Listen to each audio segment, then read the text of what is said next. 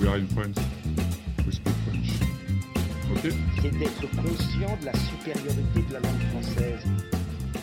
You are so French.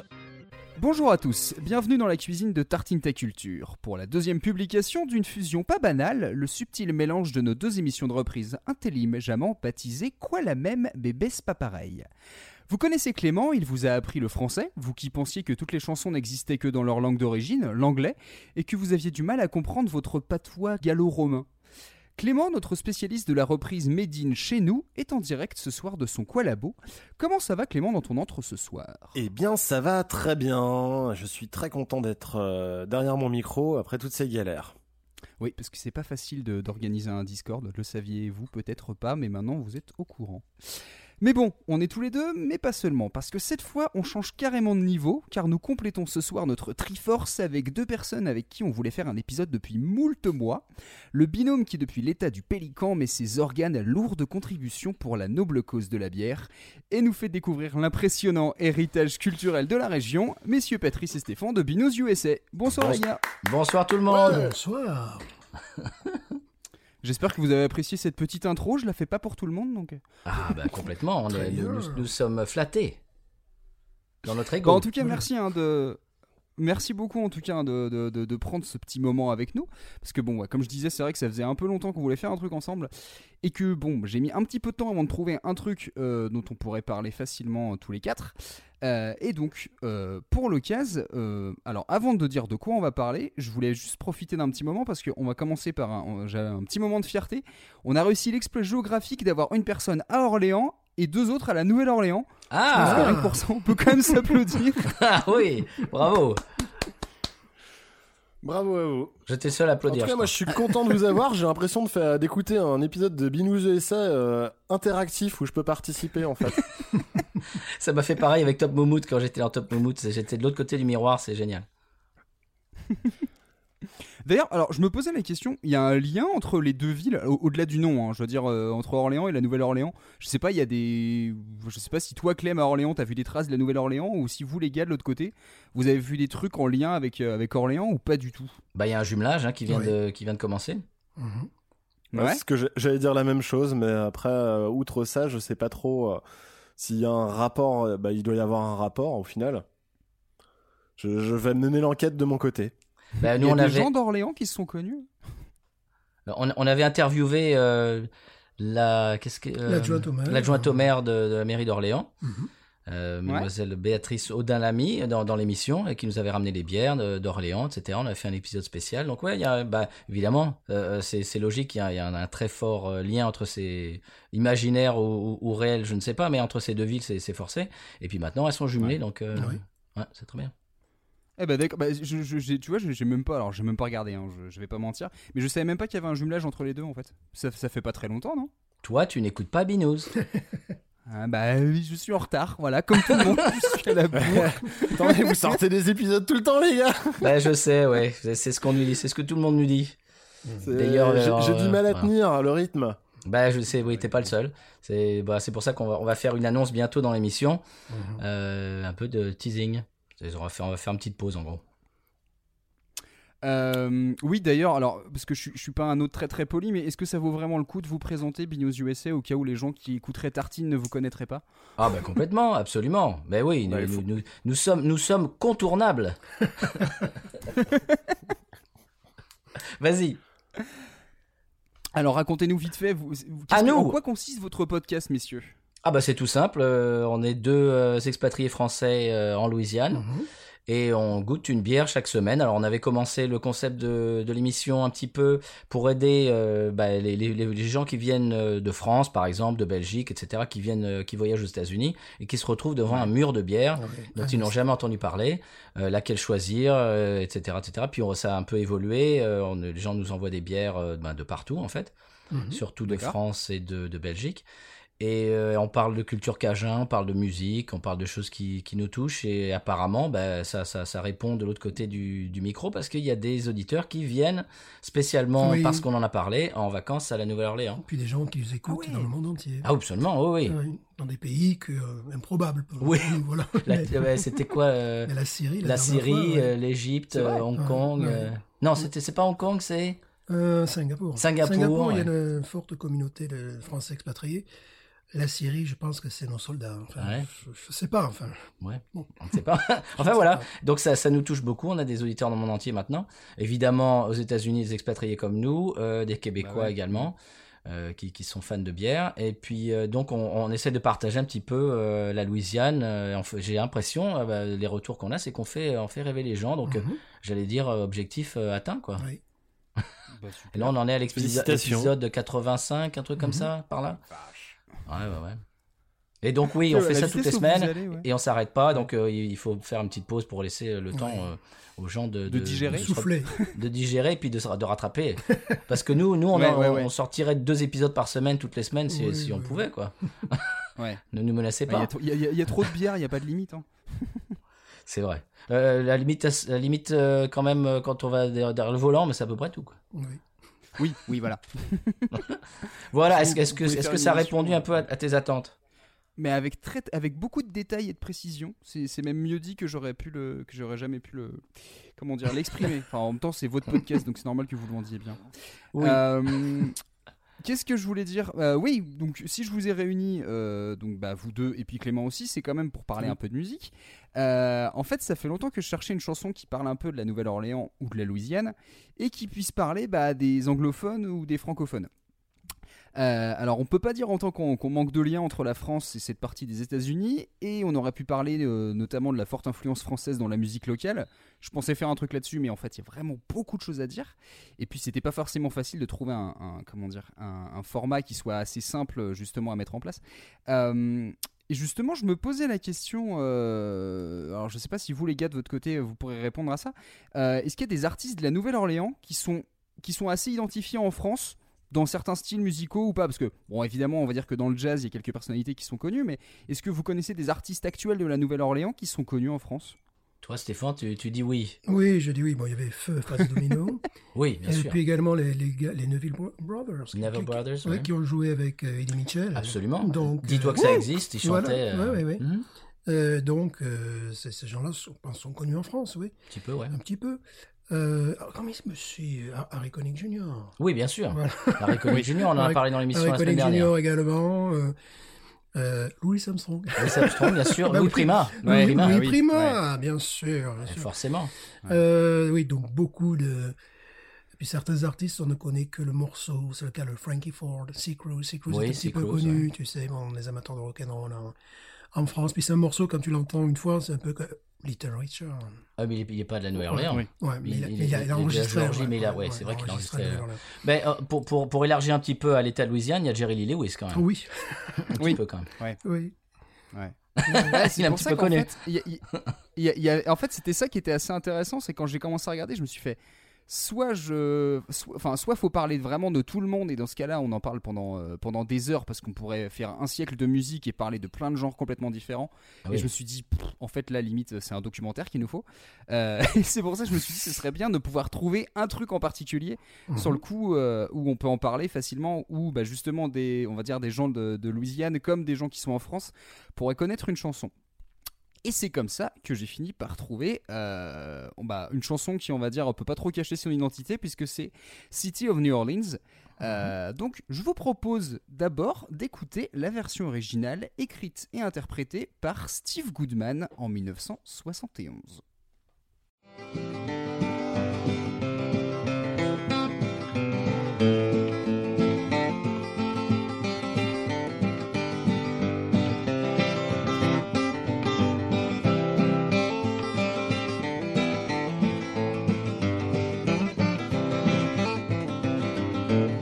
On the city of New Orleans, Illinois Central, Monday morning rain. Fifteen cars and fifteen restless riders, three conductors and twenty-five mail. Out on the southbound Odyssey, the train pulls out of Kankakee and it rolls past houses and farms and fields. Passing towns that have no name and freight yards full of old black men and the graveyards of the rusted automobiles. Just a singing good morning American, how are you? Don't you know me? I'm your native son. I'm the train they call the city of New Orleans. And I'll be gone 500 miles when the day is done. Alors, bah, messieurs, je voulais juste savoir, est-ce que vous connaissiez cette version et euh, qu'est-ce que vous en avez pensé? Oui, euh, ben moi je connais cette version parce que c'est pendant longtemps ça a été même la seule que j'ai que j'ai connue. Puisque lors d'un premier voyage aux États-Unis, j'ai acheté le disque. Et euh, D'accord. Voilà, le, le disque CD pour moi, je suis Parce que resté. tu connaissais... Ouais. Oui, je, je connaissais l'artiste, je connaissais le morceau. Et euh, bon, le, le disque se vendait en supermarché, euh, genre pour 3 dollars, quoi. Aux États-Unis. Aux États-Unis, bien sûr. Et je l'ai, je, l'ai- je l'ai ramené en France, donc euh, je suis resté euh, fidèle à cette version, en définitive. Ah bon? Ouais, ouais. Ah, moi, c'est complètement différent. ouais. Mhm. Moi, c'est l'inverse. Moi, c'est j'ai Willie Nelson dans la tête et je je peux pas le déboulonner. Je connais je connais ça depuis très longtemps et j'ai que la version de Willie Nelson dans la tête et j'ai pour pour moi c'est c'est la première que je connais donc euh, je fais toujours la comparaison. Ouais, je- moi, je suis fan de Willie donc. euh, D'accord, ouais, Donc je comprends. Mais c'est vrai que sa version a- est, est marquée. Mais c'est assez marrant. le- le- Je vais vous faire écouter différentes versions. Et il y a toujours des petits bouts de chaque version qui restent bloqués dans la tête. Et, euh, et c'est vrai que pour ça, c'est assez intéressant la façon dont le morceau a évolué en fait. Et- Euh, Clément, tu la connaissais toi la version Enfin, cette chanson ou pas? Alors non, malheureusement, moi je ne connaissais que la version de Jodassin à la base, donc Ah. euh, honte à moi.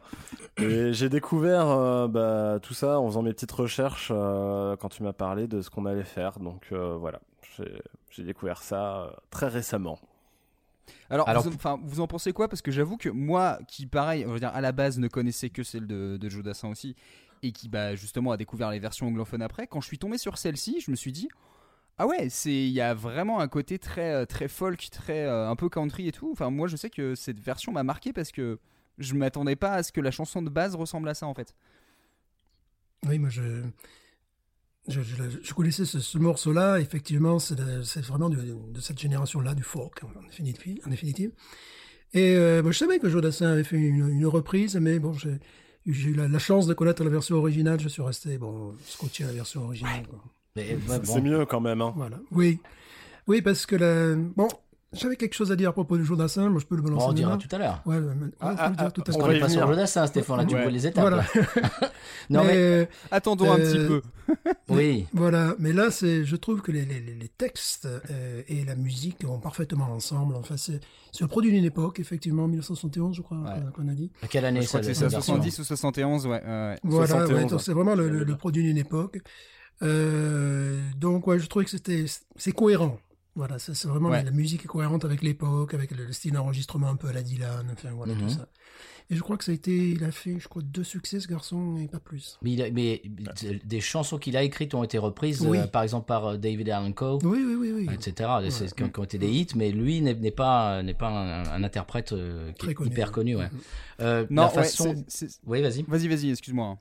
Non, non, non. Je voulais juste dire que moi, je suis complètement arrêté. euh, je me suis arrêté à la version Willie Nelson. Je suis pas le seul parce que euh, l'autre jour, je regardais le. Bah, c'était dimanche dernier. Dernier, je regardais le match des Saints, des New Orleans Saints, le match euh, donc de NFL, Ouais. de football américain. Et euh, donc évidemment, il y a des coupures publicitaires toutes les 5 minutes. Et au retour de, en retour de, de, de coupure de pub, il y a euh, une espèce de, il montre un petit peu, tu vois, le, le- le French Quarter, le quartier français et tout. Ouais. Et euh, le- la musique de fond, c'est euh, Welcome, Good morning America, how are you? Tu vois, le- Ouais. le- les paroles, de- mais c'est la version de Willie Nelson. Donc tout ça pour dire que je suis pas le seul à, être bloqué sur Willie Nelson. Ouais. ouais. Et c'est associé Alors, à, ouais, à la euh, ville, quoi. Ouais, bah, je vous expliquerai un petit peu pourquoi après. Enfin, je, je pense savoir pourquoi c'est cette version en, en particulier qui est restée. Ok, Euh, on en parlera tout je à l'heure. vais juste revenir. Je, je vais juste justement revenir sur un truc, c'est que donc le fameux Steve Goodman, euh, apparemment en fait, il a écrit cette chanson suite à un voyage qu'il a fait euh, donc dans le City of New Orleans, qui est donc un, train qui va de Chicago à, la Nouvelle-Orléans. Tout simplement, en fait, il allait voir la famille de sa femme, et en fait, c'est sur le chemin qu'il a été inspiré par justement euh, ce trajet, et que c'est ce qui l'a inspiré à écrire les paroles. Alors. Je me suis renseigné un petit peu sur le train en question. Euh, alors pour savoir un petit peu, pour, pour remettre un peu dans le contexte, donc c'est un train euh, qui, euh, a été lancé en 1947. En fait, à l'époque, il partageait cette ligne entre Chicago et, New Orleans avec le Panama Limited, qui était un service de luxe avec des couchettes, un repas, un café, enfin des salons. Il y avait plein plein de choses en fait dedans. Et à côté de ça, il y avait le City of New Orleans, qui était un train beaucoup plus populaire, beaucoup plus abordable en fait. Et donc en fait, c'est devenu un peu un moyen de voyager pour, euh, on va dire, pour les Américains entre guillemets lambda quoi. Et, euh, et c'est vrai que j'ai pu lire plusieurs fois que c'est ça qui avait marqué en fait dans le dans le, on va dire dans, l'inconscient collectif, c'est que finalement ce train-là, c'était pas tellement, il y avait le trajet en soi, mais aussi le fait que bah, c'était une chance pour les gens qui n'avaient pas beaucoup de moyens de pouvoir se déplacer sur, euh, sur, tout, sur tout ce territoire. Alors, je vais juste, avant de vous poser trois petites questions, je vais juste reprendre justement le début des, des paroles de la chanson que je me suis embêté un petit peu à traduire, mais je, je, je vous détaille ça tout de suite. Alors que t'aurais pu prendre la Euh. version traduite de Jodas en direct. Ouais, mais non. Alors, euh, donc ça fait à bord du City of New Orleans, euh, Illinois Central, donc la, la gare de Chicago, le train du lundi matin, 15 voitures et 15 passagers épuisés, 3 conducteurs et 25 sacs de courrier. Au long de l'Odyssée vers le sud, le train sort de Kankakee et roule le long des fermes et des champs. Il passe des trains sans nom et des gares de fret pleines de vieux hommes noirs et les cimetières des automobiles rouillés. Mhm. Bonjour l'Amérique, comment vas-tu? Dis, tu ne, connais, tu ne me connais pas, toi ton fils du coin, je suis le train qu'on appelle le City of New Orleans, j'aurai fait 500 miles quand le jour sera fini. Alors, euh, déjà question, est-ce que euh, les gars, vous connaissez ce train, euh, justement, le City of New Orleans? Est-ce que vous l'avez pris? Est-ce que vous connaissez des gens qui l'ont pris? Voilà. Alors, moi je vais répondre en premier parce que mon beau-père l'a Ouais. pris. D'accord Oui, et je l'ai, je l'ai interviewé euh, hier soir au téléphone. Et euh, alors donc, c'est mon beau-père a 77 ans. Il l'a pris quand il avait 14 ans, donc dans les années 50. D'accord. Et en fait, lui, il n'a pas fait euh, Chicago-New Orleans, il a fait New Orleans-Chicago, évidemment, pour Ouais. aller voir sa tante à l'époque. Et il disait que c'était vraiment, c'était très beau, quoi. C'était un train qui était, il n'a pas dit luxueux, mais c'était presque ça. C'est-à-dire, c'était pimpant, Ouais. c'était clean, c'était vraiment, euh, c'était super, euh, super beau à l'intérieur et tout. Et il dit même l'extérieur était magnifique. Si vous, vous allez sur Google Images, que vous faites Google euh, City of New Orleans Train, c'est c'est vrai que c'est assez futuriste, euh, c'est très très joli. Euh, et alors apparemment c'est un, un train qui allait à 95 miles par heure, c'est-à-dire 150 km heure, Ouais. euh, ce, qui est, ce qui est pas mal déjà. Qui, être s'arrêtait... Pardon? Ce- ce- non, je veux dire, pour l'époque, ça devait être pas mal. euh, je Ah, dans les années Enfin, 50, ouais. 50 km/h, ouais. Ouais. Oui. Et il me disait qu'il pouvait aller plus, euh, plus vite encore, il pouvait aller à 100 miles par, par heure, mais euh, en général, il, il faisait, il, il se cantonnait à 90-95.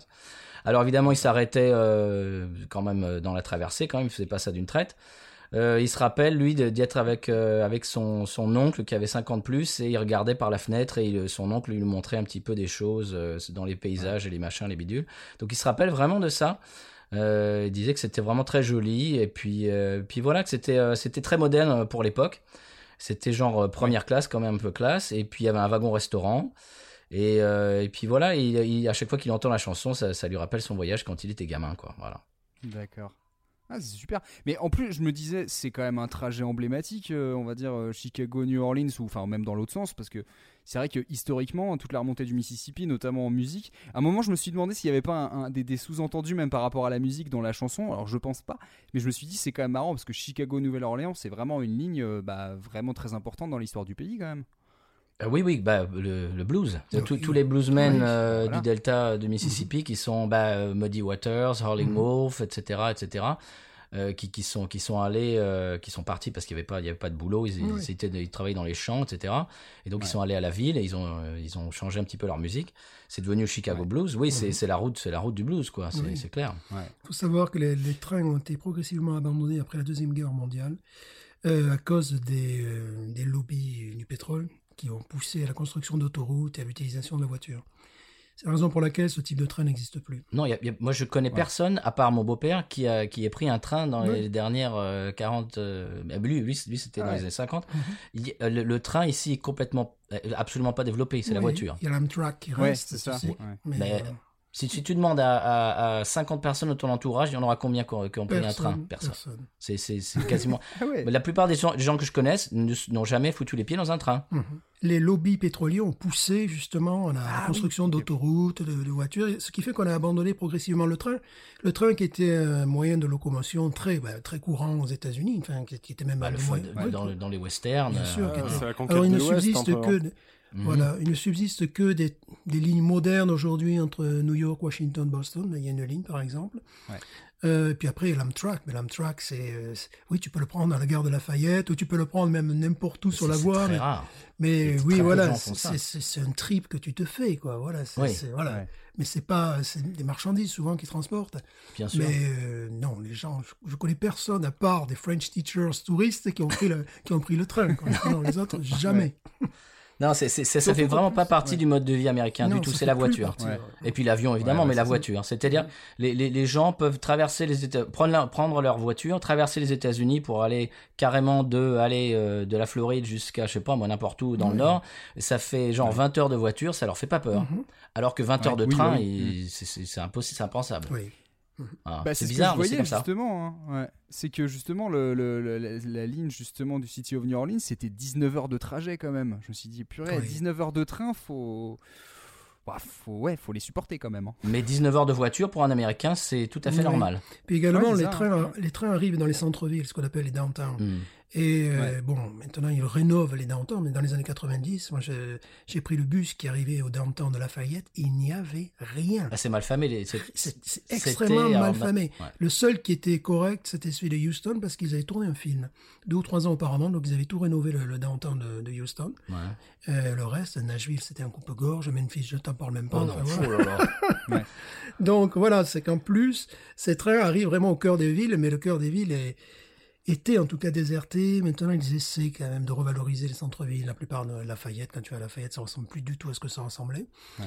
Euh, mais euh, voilà, d'habitude, c'est les endroits... euh, Coupe-gorge, oui, tu l'as dit. ouais, ouais. Mais en plus, aux États-Unis, le, le- le réseau des, des, des interstate, des, des autoroutes, est, est complètement euh, développé. Tu peux aller Oui. n'importe où. Oui, Les autoroutes, c'est. un- Et puis, et puis, les autoroutes, ce qui pour nous est impensable en France, sont gratuites. Oui.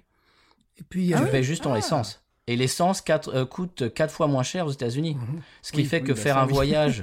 Ben oui, euh, faire un voyage. En plus, maintenant, avec les, les nouveaux véhicules, les véhicules qui sortent euh, Mhm. Économiques, ouais. tu, tu, tu vas de, bah, de chez nous jusqu'au Texas, machin, pour un, un plein d'essence, c'est tout. et puis un truc très simple aussi. Qui te coûte 40 dollars. Toutes les infrastructures, les, les hôtels, tout ça se trouve en dehors des centres-villes, à part les centres-villes rénovés qui, ont- qui ont, qui ont un cachet, qui ont Mhm. un certain chic. Il y a quelques villes comme ça. Mais dans une ville normale, le- le- les hôtels sont en périphérie. Bah oui, Donc il te faut une voiture. autoroute. hein. Voilà, tout, voilà. tout, tout est basé sur la voiture, Ouais. en fait. Mhm. D'accord, ok. Des, des trucs aussi bêtes marrant que la poste. coup, ça- Tu peux aller Ouais. euh, euh, la poste, tu peux aussi aller euh, à la banque sans sortir de ta Ouais. voiture. Oui. Oui, oui. Tu, tu, ba- tu, tu, tu as des espèces de petits kiosques, tu baisses ta vitre, tu, tu retires ton argent, tu, tu, tu, donnes ton, tu mets ton chèque, etc., etc., sans sortir de ta voiture. Oui, oui, vraiment. C'est les- c'est comme c'est les McDrive, mais pour fait, tout. quoi. Ben oui, Mhm. exactement. Ouais. Donc c'est-à-dire que la, la, la vie entière américaine est basée autour de la voiture. Donc le train est complètement... euh, à louper le train, c'est le cas de le dire. Ok. D'accord, ok. Enfin, je, je m'en doutais un peu, mais je, je pense que je j'arrivais pas à prendre exactement la portée du truc parce que c'est vrai que on se dit le, le train a quelque chose de presque forcément euh, un peu antique, quoi. C'est un peu l'antiquité des États-Unis. C'est oui, euh, Complètement. comme disait Ouais. Clément, le côté Far West, quoi. Si on voit les trains arriver en gare, euh, ouais, Mhm. au 19e siècle. Et puis après, euh, on a l'impression que c'est un truc qui s'est complètement perdu. Absolument. Euh, Oui, tu je voulais juste reprendre euh, justement un truc euh, suite à ça sur, euh, sur la suite des paroles. Il y avait un ou deux points qui me paraissaient intéressants. Il dit justement euh, la nuit dans le City of New Orleans, on change de voiture à Memphis, Tennessee. À mi-chemin, on sera arrivé. ah, pardon. À mi-chemin, on sera arrivé au matin, à travers l'obscurité du Mississippi qui descend vers la mer. Mais toutes les villes et les gens semblent disparaître dans un mauvais rêve, et le réseau ferré n'a pas encore entendu l'info. Le conducteur chante à nouveau ses chansons, les passagers reprennent le refrain. Le train a le blues du chemin de fer qui disparaît. Euh, et du coup, c'est marrant parce que la chanson donc elle sort en 71 euh, et en fait, bah, Steve Goodman, il a plutôt bien senti le, le truc venir parce que dans la foulée, il y a donc euh, la société Amtrak, qui on va dire la société ferroviaire publique, qui a repris les rênes de tout le réseau en 71 et du coup, le City of New, of New Orleans, il a disparu dans la foulée. Euh, il y a eu un accident, je crois, qu'il y a un déraillement où il y a eu quelque chose comme une dizaine de morts et en fait, dans la foulée, ce train a complètement disparu. Et du coup, en fait, c'est assez marrant de voir que dans la chanson, euh, bah, le train existe encore, mais que lui-même sait que bah, le réseau ferré, finalement, bah, il est quand même en, en voie de, de disparaître. Mhm. Et, euh, et qui raconte un peu bah, tout ce chemin, notamment les villes qui disparaissent même le long du Mississippi, un peu. Euh, ça me paraissait justement dans- dans- intéressant d'en parler. Est-ce que, je ne sais pas, est-ce que c'est justement des choses que vous avez pu vous constater euh, en remontant justement le long du Mississippi, de voir certaines zones qui, à une période, il devait y avoir beaucoup de vie, beaucoup d'habitants, et que maintenant, bah, c'est des coins qui sont complètement délaissés? Ah, complètement. Oui. Les petites villes, par exemple, dans, dans l'État du Mississippi Oh lui-même, et même ici en Louisiane, il y a des downtowns qui sont complètement sinistrés. Tout- Oui. Tout, est fermé, Ouais. tout est. C'est oui, il y a, il y a Oui. des, down- des downtowns qui étaient très jolis, qu'on voit qui étaient cossus avec des Mhm. tas de, de magasins qui sont qui sont quasiment tous fermés. qui ont disparu, bien sûr. Et tout à l'heure, on parlait des downtowns, on disait que c'était soit des coupes-gorges, ou alors ça peut être carrément des institutions. C'est-à-dire qu'il y a des avocats, il y a des banques, il n'y a pas un bar, Ouais. il n'y a pas un restaurant, il n'y a rien. Non. Quand je suis allé à Lubbock, Texas, là, les trottoirs sont immenses. Les trottoirs doivent faire 5 mètres de large sans aucun problème, mais tu n'as aucun intérêt à t'arrêter, à part Il d'aller n'y a voir. pas de vie. Il euh, n'y a rien. C'est, que des cabinets d'assurance, quelques, quelques avocats, euh, il n'y a rien. voilà, donc c'est assez, c'est assez étrange. Et, et puis évidemment, euh, on, on peut reprendre aussi euh, tout ce qui est un, peu, un petit peu cliché chez nous, mais tout ce qui est euh, ouragan Katrina et tout ça, il y a des tas de coins qui ont été dévastés. Donc, Bien euh, sûr. Ouais, c'est ça mais aussi, ouais. ouais, ouais. Mhm. Bah, il y, a- il y a aussi l'histoire. Bah, c'est c'est un petit peu. euh, la- je vais je vais je vais balancer un mot un peu euh, à la mode, mais la mondialisation, c'est-à-dire que chez nous, il y a Walmart qui Oui. bah, qui, qui qui domine tout, et tous les, les petits magasins euh, régionaux, euh, bah, sont, beaucoup ont fermé, Ils ont disparu, oui. ont disparu. Bon, chez nous, on a Rouse, on a Mhm. on a des trucs qui, qui, qui subsistent quand même, parce qu'ils font un, un petit Mhm. peu plus dans la qualité, dans le dans tout ce qui est euh, on va dire gastronomie, etc. Un, ingrédients du cru plutôt que la, la, la grande distribution. Mais, mais c'est c'est un, c'est un peu l'histoire d'Amazon euh, qui, qui, qui fait fermer Mm. tous, les, tous les petits libraires. Bah, c'est un peu pareil ici avec les, les petits magasins. Donc, euh, bon, Ouais. ouais, donc il y a, y, y des coins comme ça qui, bah, Ouais. qui, qui, sont, qui, sont, qui, ont- qui disparaissent. malgré la loi du small Ouais. business. Il y a une loi aux États-Unis qui autorise, qui autorise des petits magasins. Alors, il faut vraiment qu'ils soient des niches. Il y en avait un à Broussard qui, euh, qui vendait des, des chemises bowling pour les écoles, si tu voulais. Tu, tu faisais inscrire ton nom. Mhm. Et il vendait également des trucs pêche, chasse, nature et tradition. Et euh, c'était euh, c'était inclus que le, le Walmart n'avait pas à aller jouer sur leur territoire. Mm. Voilà, donc ils avaient... c'était vraiment une, une toute petite boutique en plein centre-ville, justement. Euh, voilà, malgré cette loi-là qui est censée protéger... euh, mais dans ce cas-là, il faut qu'ils apportent euh, des produits que n'ont pas le Walmart. Voilà, Ouais. tout simplement. C'est plus vrai dans les zones touristiques, mais bon, voilà, il y a, il y a cette loi qui existe aux États-Unis, je crois d'ailleurs qu'ils voulaient la, la faire passer en France également, quelque chose de similaire, pour protéger les, les, Bah, les- les on, on va magasins dire que c'est un problème avec les comment dire les zones un peu intermédiaires. Alors déjà qu'on le voit un peu en France, des fois certains coins, on se dit bah malheureusement en fait euh, toute l'activité s'est déplacée ailleurs et dans ces zones-là il n'y a plus rien à faire et puis personne ne cherche vraiment à développer quelque chose. Et alors j'imagine même pas à l'échelle des États-Unis où on peut avoir des surfaces complètement dingues où euh, justement il se passe euh, il se passe quasiment plus rien quoi. À part d'être Euh, dans- dans une région un petit peu privilégiée, lorsque je suis allé dans le sud Dakota, le premier Walmart était à 70 km de là où je me trouvais. Donc là, dans ce cas-là, il y avait des, des plein de petites supérettes euh, très sympas, plein de. Mais j'étais quand même dans une zone euh, touristique, quoi. J'étais au pied Ouais. des Black Hills. Et oui, le, le Walmart était même plus que ça. On l'avait, regardé avec ma fille, était à 80 bornes de là, même plus que ça. Donc dans ce cas-là, oui, dans, dans des, des cas un petit peu spécifiques, tu as vraiment le local business qui prend le dessus. Et les Ouais. prix sont, sont doux. Enfin, je veux dire, il y a pas de, ils prennent pas des marges folles et tout ça. Euh, Et ouais, il faut, vraiment se trouver dans des zones comme ça. Ouais, donc, euh, donc pour reprendre un petit peu ta, ta question, c'est vrai qu'il y a, il y a- il y a des zones qui, euh, bah, qui sont en friche, euh, Oui. à- à- bah, donc à cause de la, la globalisation, à cause de, bah, des, des, des- des ouragans, etc. Euh, c'est vrai que le sud est un petit peu... euh, Il y, a, il y a des zones comme ça qui sont euh, un, un peu en friche, quoi. Ouais. Ok. Euh, alors autrement, je voulais vous dire une petite chose parce que du coup c'était marrant parce que je, je sais plus, il y a un de vous deux tout à l'heure qui disait justement que euh, plus personne en fait, euh, enfin quasiment personne ne prenait le train en fait. Euh, ce qui est assez marrant, c'est que du coup moi aussi, enfin en, en suivant un peu l'histoire de, de- de- de- du City of New Orleans, je pensais en fait que le, bah, le train n'existait plus et en fait il existe encore. Oui. Mhm, ouais. app- apparemment, il continue donc de circuler et parce qu'il s'est passé un, un- un truc particulier justement grâce à la chanson. En fait, ce qui s'est passé, euh, c'est que donc Steve Goodman, donc qui était lui originaire de Chicago, euh, en fait, alors pour, pour vous raconter un petit peu sa, sa vie à lui, en fait, il s'est lancé vraiment dans sa carrière de, de- de musicien et, et de chanteur après avoir euh, appris qu'il souffrait d'une leucémie à la fin des années 60. Il fréquentait, il produisait pas mal dans un bar de, de Chicago qui s'appelait le, le Quiet Night.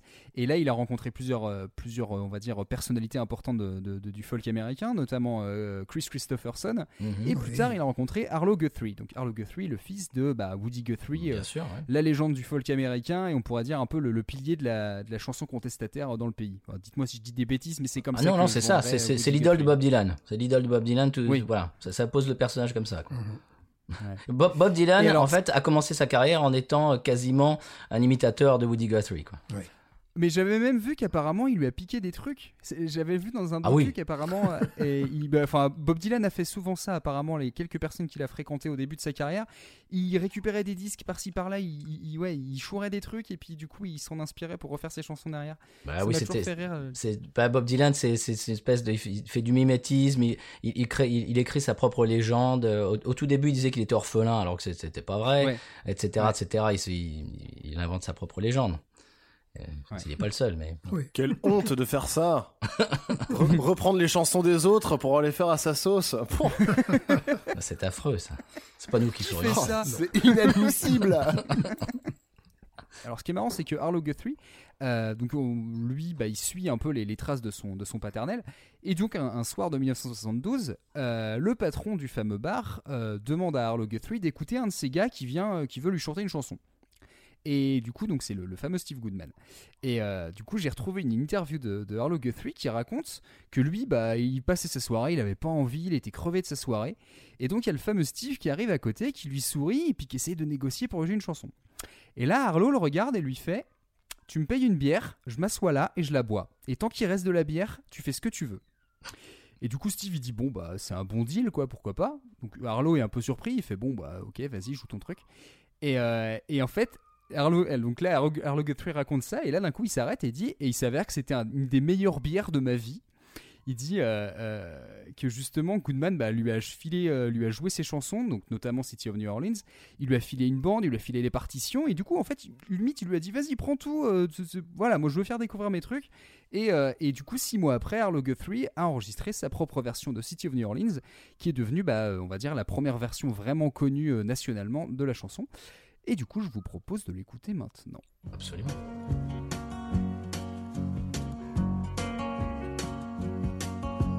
Riding on the city of New Orleans,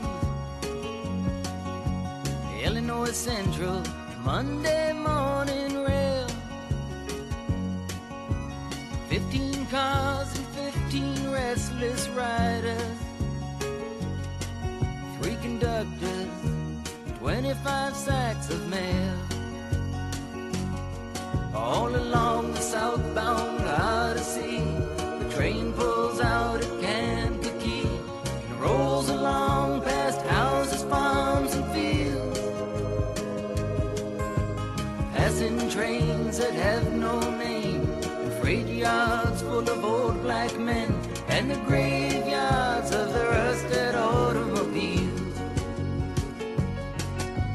Good morning, America, how are you?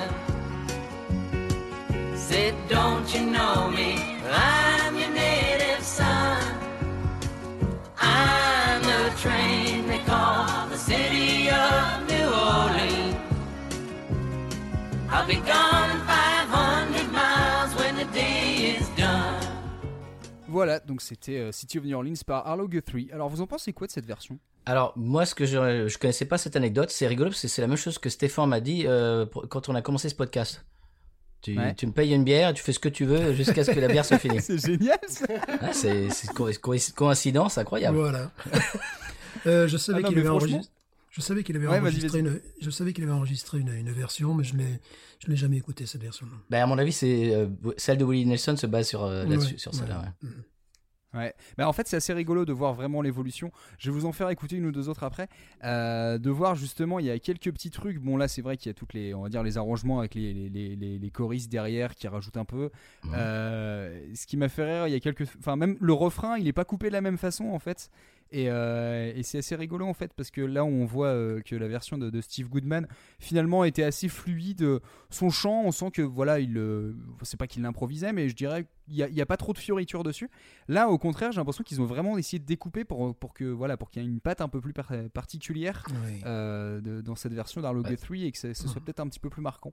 C'est producteur, l'arrangement, Euh, euh, il y, a- il y a un mhm. arrangeur, il y a un producteur, Ouais. ça se voit, ouais. Ouais, ça, ça se sent vraiment. Et ça m'a fait marrer de me dire que justement c'était. euh, Enfin, le- la version de, de- du fils de Woody Guthrie me, me paraît hyper, euh, hyper, enfin, je dirais pas surproduite, mais je me suis dit tiens c'est marrant en fait, euh, Mhm. le, le côté folk qui est pas le même. euh, Non. on sent que, on sent qu'il y a beaucoup plus de, de moyens et de production derrière quoi. C'est un peu, c'est un euh, peu surfait. en tout cas, moi, ce qui m'a fait rire là-dedans, c'est que je me suis dit, euh, je crois que c'est une des meilleures anecdotes de bière et musique que j'ai lu, quoi. Et quand j'ai lu ça, je me suis dit, bon, bah, c'est parfait, j'avais déjà choisi la chanson. Et quand j'ai vu l'anecdote, je me fait, bon, bah, c'est bon, c'est la chanson qu'on fait pour l'épisode, parce que là, je trouverais pas un truc qui fait à la fois musique plus Nouvelle-Orléans plus bière. Bah voilà, c'est exactement ce que m'a dit Stéphane quand on a commencé le podcast, donc c'est, c'est- Ouais. c'est- ça s'est bien trouvé. Parfait, Et cette, quoi. cette version, effectivement, je la trouve un peu, un peu nashvillienne, un peu surfaite, quoi. Bah, c'est Ouais, les bah choristes, ouais. c'est les choristes un qui font peu, ça. un peu proprette, un peu. Ouais. Ce qui fait que tu, tu perds le, le, le fil de la chanson. le- le- le- Ouais. Voilà, c'est, c'est- Tu écoutes les, fior- les fioritures Voilà. et non pas les paroles. voilà, c'est fait Ouais. pour faire joli. Hum, hum, hum. On est moins dans un côté intimiste en fait euh, Oui. dedans, je trouve. J'ai l'impression qu'il, qu'il l'incarne moins. Oui, voilà, c'est ça. Ouais, Il c'est chante, ça. il chante ça, Comme, il, comme il changerait la, la liste des courses, quoi. Voilà, la cucaracha.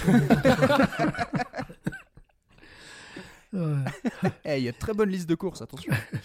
Euh, ça, fait, ça fait fils d'eux. Tiens, en parlant de ça, j'a- j'a- j'avais une remarque. Est-ce que, est-ce que ça, ça vous intéresse, une remarque sur cette chanson? Vas-y, Euh, une- Oui, bah, moi je trouve que c'est une chanson qui est très poétique. Euh, le fait que le narrateur soit le train lui-même, je trouve ça génial. C'est Ouais. c'est- c'est une belle trouvaille. Euh, je trouve que l'imagerie est simple mais évocatrice. Alors, j'ai quand même un truc. Je défie quiconque d'écrire une chanson sur le TGV Paris-Marseille et de faire rêver euh, qui que ce soit. Sans problème.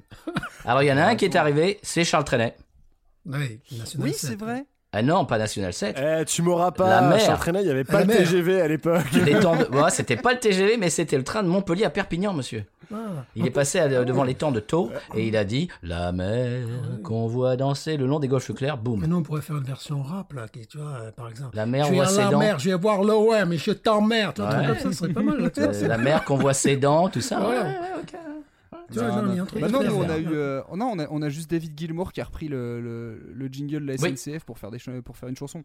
C'était peut-être pas Oui, une mauvaise idée, parce que je pense qu'il aurait vraiment voulu parler du réseau ferré, ça aurait pas été génial. hein, mais euh, Et, et d'ailleurs, il paraît que la SNCF est en train de lui demander des, des royalties. Ouais. Il y a une espèce de bisbille comme ça.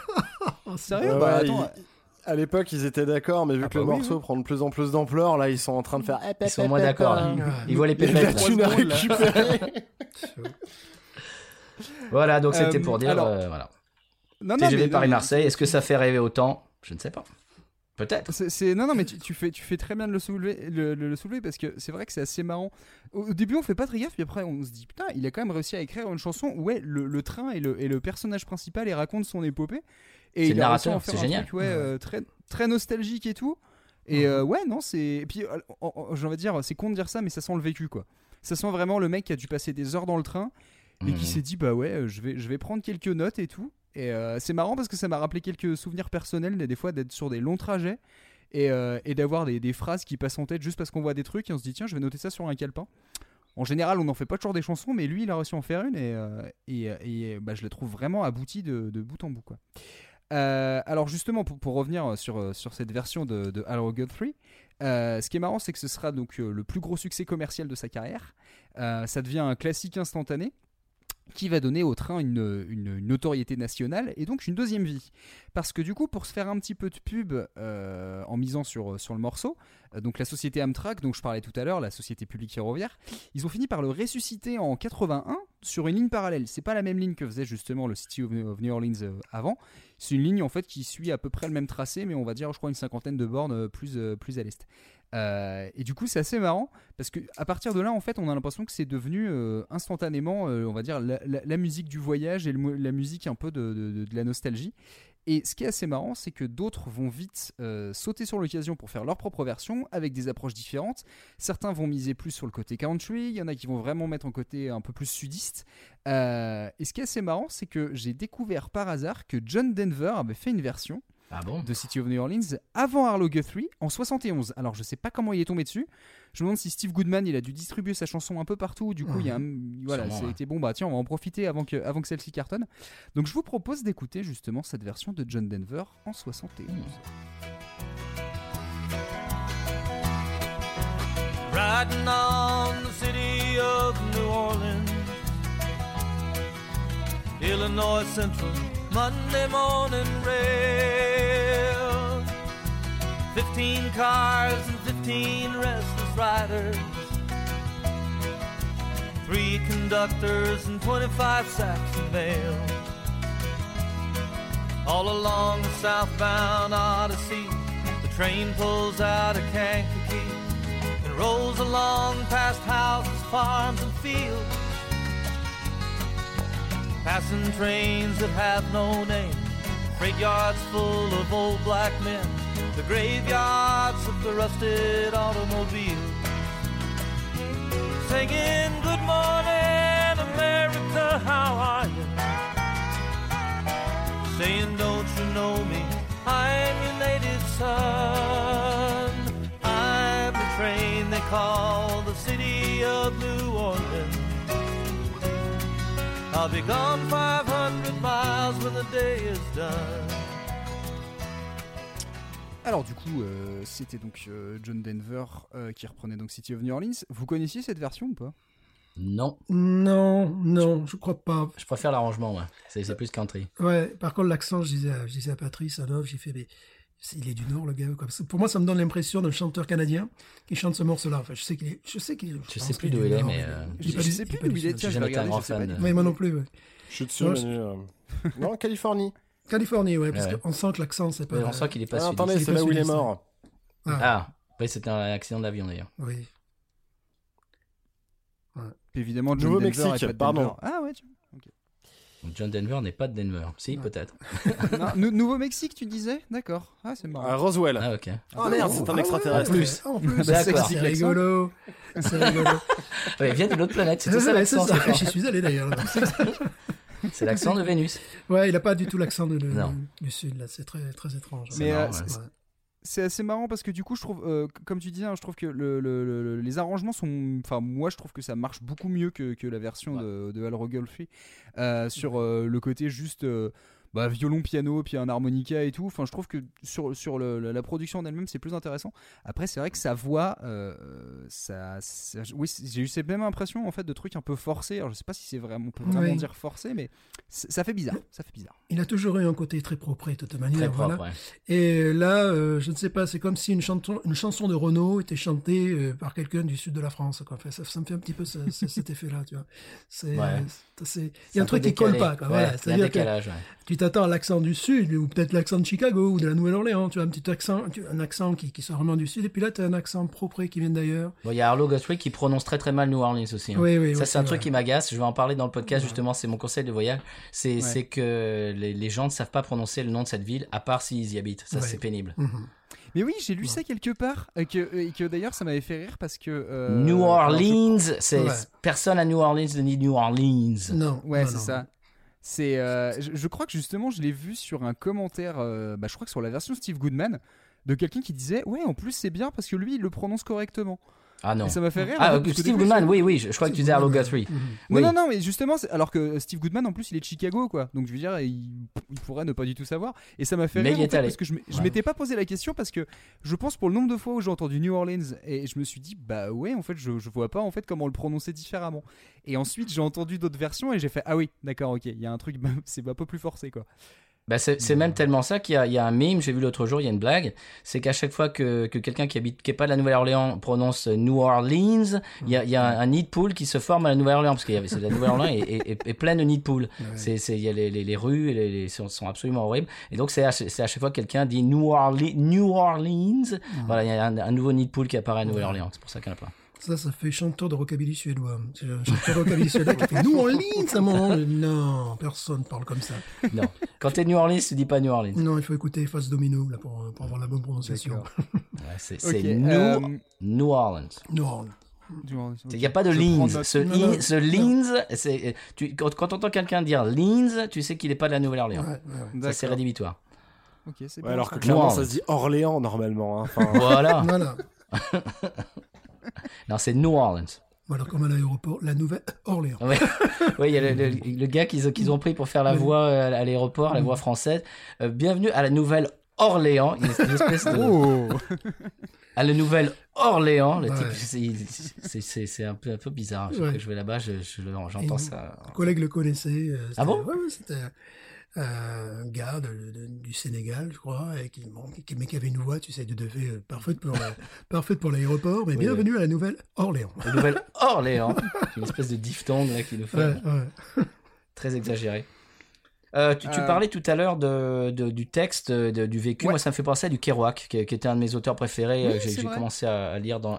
C'est complètement ça, c'est le, le voyage, le- l'énergie du voyage, le, le- cette espèce de course en avant, de, Ouais. de, de, bah, de- de nostalgie en même temps, parce que c'est c'est doux amer, parce que parce qu'on on, on rencontre des gens qu'on verra plus- qu'on verra plus jamais, et on voit des gens qui sont qui sont pas forcément euh, très heureux, etc. Une espèce de espèce de mélange, de contraste entre entre en- en- entre le, le, le- bah, des choses qui sont tristes et puis un petit peu euh, optimistes, etc. Je, je- je trouve euh, je trouve ça très joli. En plus, c'est reflété par la, musique parce que le, le pré-chorus qui est, qui est en, en, en accord mineur, mineur qui est, qui est assez Ouais. triste, et cette espèce le refrain qui arrive comme ça, Good Morning America avec des accords, des accords majeurs, ça fait une espèce de, bah, c'est Ouais. le c'est le contraste du voyage quoi. C'est doux amer. Voilà, c'est tout ce que je voulais Alors, dire. euh, voilà. C'est marrant que tu fasses référence à ça, justement, Patrice, sur le, hum, sur le côté des accords mineurs, parce que, alors, je, je, l'ai- je- je- je- j'avais prévu d'en parler à un moment, je savais pas où.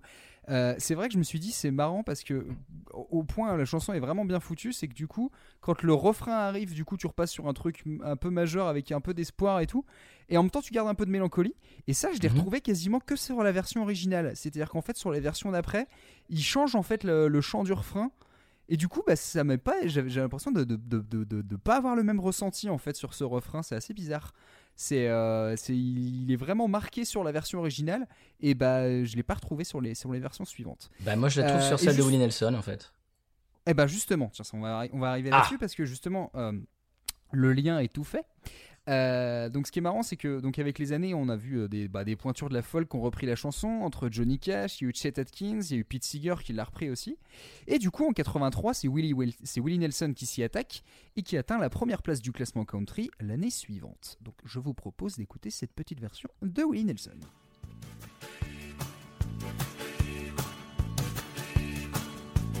Riding on the city of New Orleans,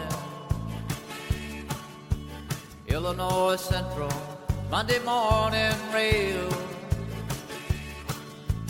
Fifteen cars and fifteen restless riders, three conductors and twenty-five sacks on mail. All along the southbound Odyssey, the train pulls out at Kankakee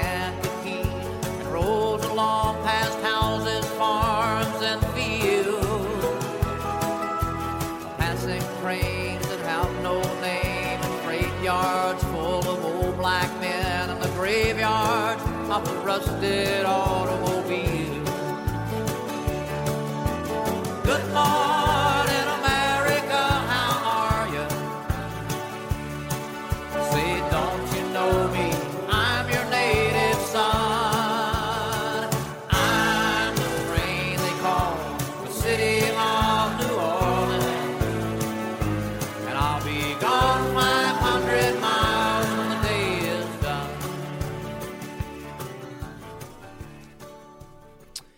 C'est Voilà, toujours donc cette version de Willie Nelson, euh, bah, vous la connaissiez déjà Oh oui.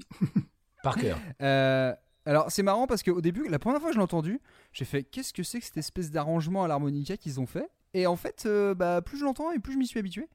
Euh, mais c'est vrai que. Alors, ce qui est marrant, que j'aime beaucoup Willie Nelson, mais alors il y a des fois, c'est marrant, sa voix, c'est vraiment ça passe ou ça casse, quoi. Il y a des fois, Moi, je suis fan. c'est- marrant, hein. Il y, a- il y a des fois, ça me, dérange, ça me dérange pas du tout, et d'autres fois, je me dis, qu'est-ce qu'il chante du nez quand même, c'est impressionnant. Bah oui. Ouais. Puis il Ah, vaut mieux écouter Bob Dylan. hein. Ouais. Puis en plus, il y a le côté Beyond the Beat de Willie Oui. Nelson. C'est-à-dire que parfois, il ne, Ouais. ne chante pas dans le beat. quoi. Mais moi, je trouve, je trouve qu'il incarne, bah, parce qu'on on disait tout à l'heure que Arlo Guthrie, euh, c'était complètement désincarné, euh, Ouais. c'était des mots euh, comme euh, John Denver. Je Mhm. trouve que là, au contraire, c'est, je trouve qu'il incarne la chanson comme, comme c'était, c'était le truc que faisait Elvis Presley très très bien. C'est-à-dire que quand Mm. il chantait quelque chose, tu avais l'impression qu'il l'avait vécu, alors que pas du tout. Ouais. Mais c'est, une espèce de, c'est, un jeu d'acteur presque, c'est une, une façon d'incarner le texte. Et moi, c'est pour moi, quand, quand j'écoute Willie, j'ai l'impression que que c'est lui le, le Mhm. City of New Orleans. Je trouve qu'il a fait un, un boulot d'interprétation que même la, la production années 80 n'est- pas arrivée à pourrir. Ouais. Parce que Ouais, c'est ça. vraiment- Parce que la- vrai, production est datée. Ah oui, Mhm. par contre, oui. Oui, clairement. La production est datée, mais je ouais. trouve, c'est ouais, ouais, il y a vraiment un truc, ouais. Ouais. Ah ben c'est Mickey Raphaël, hein. ça Mickey Raphaël, si tu, si tu l'aimes ou pas, c'est le même prix. Il joue euh, avec Willie Nelson depuis le début, début des années 70 et sur tous les morceaux tu te tapes de l'harmonica depuis 40 ans. Tu, si tu si t'aimes ou pas, c'est pas grave. Moi j'avais j'avais un bassiste à une époque qui ne supportait pas Mickey Raphaël et son jeu d'harmonica et c'est pour ça qu'il supportait pas d'écouter Willie Nelson parce que il nous met à toutes les sauces. N'importe quel morceau, que ce soit dans n'importe quel style, n'importe quel tempo, tu as Mickey Raphaël à l'harmonica, c'est pour le même prix, c'est comme ça. Mais là, tu sais que tu es dans un train. Justement, Oui, bah oui, parce l'harmonica qu'il y et a le beat la c'est batterie vrai. aussi. Ouais. Ben, c'est marrant, mais parce que le, j'ai entendu sur le- la version de John Denver, au tout début, il y a l'espèce de de l'harmonica qui fait une espèce de, de train, de, de, de roulement de train. Donc ils ont chopé de ça, j'imagine. Bien sûr. C'est probable, ouais. C'est marrant, on en apprend des choses aujourd'hui. Oui. ouais. Ouais, au, tout, au tout début de, la- euh, de la version de John Denver, il y a cette espèce de là, sur l'harmonica qu'ils ont repris dans, le, dans la version de Willie Nelson. Je viens de le remarquer. Et euh, alors, ce qui est assez intéressant justement sur cette version en plus, c'est que euh, en fait, c'est, je me suis fait tiens, c'est marrant. Il y a un parallèle parce que comme je disais tout à l'heure que euh, quand Steve Goodman a fait la chanson, dans la foulée, le train a disparu. Et ben, une fois quand Willie Nelson a fait cette version qui a été justement numéro 1 country, dans la foulée, Steve Goodman lui a perdu son combat contre la leucémie en, je crois, en septembre 84. Et ce qui est assez fou, c'est que, déjà pour l'époque, c'était assez fou parce que le, le- le fait qu'il ait résisté à la maladie pendant plus de 15 ans. Et, euh, et en fait, dans la foulée, grâce au succès de Willie Nelson, il va y avoir un Grammy qui va être offert, mais pas à Willie Nelson, mais un Grammy posthume qui va être fait à, à Steve Goodman. Ah, et ça va permettre un peu de faire, de faire reconnaître en fait cet artiste qui finalement était un peu connu, on va dire, de, parmi les comment dire, euh, parmi les, les- les artistes folk des années 70 et 80, mais finalement qui n'était pas forcément quelqu'un de, de- de vraiment très bien identifié. Euh, alors justement, euh, on va faire un peu, un- on va dire un petit un peu un, bilan de toutes ces versions. Qu'est-ce qui vous a, qu'est-ce qui vous a marqué, qu'est-ce qui vous a le plus plu en fait dans ces quatre versions qu'on a écoutées jusque-là? Bon, moi, je suis familier de la, de la première euh, version. Effectivement, comme tu disais, le gars euh, difficilement reconnaissable est la pochette de l'album de départ. hein. C'était une pochette euh, en live où tu voyais un gars avec une chemise rouge qui était engoncé dans un chapeau, dont tu voyais à peine son visage, donc ça n'aidait pas non plus. Ouais. Mais bon, je dirais par ordre de, de préférence, euh, je dirais la version originale, ensuite Willy. Euh, après, entre les deux autres, match nul. Quoi. entre le propre et le fils d'eux, je sais pas. Quoi. Ouais. Ben moi en fait j'ai- j'aime bien la- l'arrangement de euh, John Denver parce que c'est tout Ouais. simple avec euh, la guitare acoustique en avant, un peu de piano. J'aurais bien aimé la voix de Willie Nelson sur euh, les arrangements de John Denver. Pour moi, ce serait très bien ouais. parce que le, parce que je, je trouve que l'arrangement euh, des années 70 country très léger, euh, s'il se prête bien à la chanson et puis ben, j'aime pas trop sa voix. J'adore la voix de Willie. Comme ça, si on pouvait faire un mash-up, ça serait pas mal. Ouais. Euh, et toi, Clem, t'en as pensé quoi? Enfin, ton, ton- ton petit, ton petit choix, ouais. Moi, je rejoins Stéphane sur euh, l'ordre, en fait. Ouais. Je trouve qu'il y a un côté très intimiste dans la version de Steve Goodman qui, qui me plaît énormément. Et après, celle de Willie Nelson est vraiment cool. Et après, les deux autres, euh, je saurais pas les pa- départager euh, parce que. euh, voilà. Ouais. J'accroche pas, j'accroche pas trop dessus. C'est moi, je, enfin, bah, je, je vous rejoins là-dessus. C'est vrai que moi, j'avoue que Enfin, en plus, j'ai écouté d'autres versions parce qu'il y en a eu un paquet qui ont été faites. Et souvent, on se rend compte que ouais, c'est des questions d'arrangement qui changent, mais il y a des fois en plus, j'ai l'impression que c'est comme s'ils voulaient un peu compenser leur manque d'authenticité en en faisant des caisses. C'est on met plein de chœurs, on va te foutre plein de violons, ou alors on va te mettre plein d'harmonicas. En fait, il y a toujours un moment où on a l'impression que c'est regardez, on est plus américain que la version précédente. bah non, en fait, vous pouvez pas atteindre ce qui a été fait jusque-là, quoi. Et, euh, et c'est vrai que à chaque fois que j'ai réécouté la, version originale, c'est toujours celle qui me touche le plus. Alors c'est un truc tout con, hein, mais euh, on va dire ça, ça joue aussi le fait que ce soit la, on va dire la version originale, quoi. C'est le récit du voyageur, c'est un mec qui voit un peu le temps qui passe au long de son trajet qui voit, euh, on va dire, euh, 1500 bornes de paysages marqués d'histoire. Et je pense qu'en fait, enfin, si j'ai parlé aussi du, du fait qu'il était malade, c'est parce que je pense qu'en fait, indirectement, c'est un peu un lien, parce que du coup, il y a il y a ce mec en fait enfin on se dit le, gars il est sur euh, il fait il fait ouais 1500 bornes comme ça de trajet et en fait il voit un peu le passé il voit l'histoire qui passe et en fait c'est un peu le reflet au plus de, de sa propre existence parce que le gars qui se dit bon bah maintenant je sais que j'ai une leucémie je sais pas quand est-ce que je vais mourir bah autant que je me lance dans ma carrière et que j'en profite quoi et, et du coup bah, je pense que ça joue aussi sur le fait que les autres versions elles, elles peuvent pas avoir la même force que celle de Steve Goodman en fait. Le message il est, il est, il est limpide quoi. C'est c'est en fait la chanson est assez bien foutue pour que n'importe qui puisse la reprendre mais pour avoir autant de force d'évocation et moi je sais que c'est sa voix en particulier. Mhm. il y a une espèce de, de, de, de fragilité dedans il y a une douceur en même temps que je trouve absolument géniale et que bah, je me dis personne en fait peut réussir à, à atteindre un truc comme ça Ah, voilà. moi je sais que c'est le constat que j'en ai fait je sais pas si vous êtes d'accord avec Oui, ça On est dans, dans l'urgence avec lui. C'est-à-dire qu'il fallait qu'il écrive ce morceau. Euh, effectivement, il n'est pas là pour chanter joli, pour, euh, pour, pour être. Pour faire des euh, vocalises ouais, comme pour John faire des vo- Denver. ouais, voilà, pour faire des vocalises, pour être le Caruso. Il y a, il y a une espèce de. Effectivement, de- comme le train, quoi. Il faut qu'il arrive en gare, quoi. Alors, ma question, c'est quelle est la version que vous avez en- entendue en premier? Parce que ça, en général, c'est c'est une, ça a une influence hein, sur, le- sur le, Bah. ce qu'on ce qu'on préfère. Le, le truc étant que, euh, comme disait Clem tout à l'heure, nous on a connu, enfin, on a connu d'abord la version française malheureusement, donc on va parler, dont on va parler dans quelques minutes. Euh, après, je t'avoue que sur la version euh, américaine, la première que j'ai entendue, bah, je suis pas sûr, mais en fait, je me demande si c'est pas celle de Steve Goodman quand Bah j'ai voilà. commencé à refaire le. C'est pour ça que tu la commencé à faire des préfères recherches. Mhm. Je pense C'est- logique. aussi, hein. Il y a l'affect, oui, oui, clairement. Mm. Parce que moi, la, la première version que je, je connais, c'est celle de Willy, c'est pour ça que c'est celle que je préfère. C'est un peu toujours pareil. Euh, c'est marrant parce que je suis sûr d'avoir euh, d'avoir probablement déjà entendu du coup euh, une version il y a quelques années, mais je crois que ça m'était pas ça m'avait pas marqué autant. Et c'est vrai que là c'est c'est con hein, et des fois je me dis c'est juste une question de contexte que là on est peut-être plus attentif à une version et que le fait en plus de connaître l'histoire, de lire le texte et tout, ça ça a beaucoup plus de poids. Et c'est vrai que là c'est vraiment euh, Franchement, je me suis dit, c'est une chanson dont j'étais content de parler, et même en termes de ressenti pur, c'est vraiment une chanson qui me, que je trouve vraiment très belle, quoi, qui, qui me touche vraiment. C'est, je trouve que c'est c'est vraiment un, un morceau marquant, quoi. Et dans l'imaginaire des Euh, Américains, du public américain, c'est celle de Willie Nelson, parce que c'est celle Ouais. qui passe à chaque Ouais. fois. D'ailleurs, un copain à nous qui a une émission de radio à la Nouvelle-Orléans, c'est son euh, sa chanson d'intro, c'est son, euh, Mhm. son indicatif d'intro. Mhm. Ok. Ouais, donc ça veut dire Est-ce que. qu'il fait une matinale? Pardon? Est-ce qu'il fait une matinale? Euh, Non, il fait Parce que c'est en- l'émission de radio, c'est une matinale. Non, c'est là le soir. Ah, dommage, parce que du coup, ça en matinale au réveil, euh, Good Morning America, Ah, je pense oui. que ça pourrait vraiment tout cartonner. Exact, Ouais. exact. Non, il fait ça le soir. Ça s'appelle Nola County, N-O-L-A County. Ouais. Et euh, ça passe bah, quasiment le même genre de musique qu'on passe dans l'émission, c'est-à-dire euh, de la oui. country alternative, Ah, cool. euh, americana, tout ça, euh, tout ce qu'on aime bien nous. On est même passé dans son émission. On est même passé dans son émission, c'est vrai. Même notre musique est passée Voilà, dans son émission, c'est vrai. c'est vrai. en plus. Il y a un truc aussi que, sur lequel je voulais revenir, c'est le côté politique un petit peu. C'est-à-dire la version originale, le gars appartient à une génération folk, euh, Mm. qui a peut-être une génération qui est disparue, me semble-t-il, qui était très à gauche. Enfin, qui, qui- voilà. Euh, Willie Nelson, il est aimé de tout le monde. On sait Oui. qu'il est démocrate, mais tout le monde l'adore. Oui, l'autre jour, il a dit qu'il était à gauche et il y a des gens qui sont Comment ça, Willie Nelson est de gauche? Et d'autres qui disent Mais Ouais. t'es où euh, tu, tu, sors, tu sors de où là? Voilà, donc c'est voilà, Willie Nelson est aimé de, de tout le monde.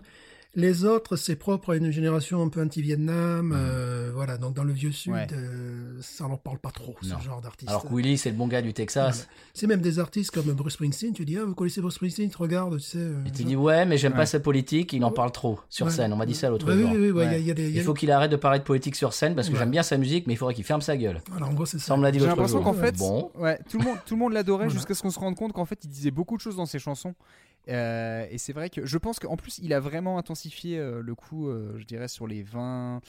Sur les Oui. 20-30 dernières années, enfin je veux dire sur le- vraiment la Mhm. deuxième partie de sa carrière, je sens que enfin, Springsteen est beaucoup plus, comment dire, beaucoup plus évocateur, beaucoup plus explicite sur, sur ce qu'il peut avoir comme opinion. Et puis bah, c'est vrai qu'il le fait bah, enfin, beaucoup ressentir dans ses concerts.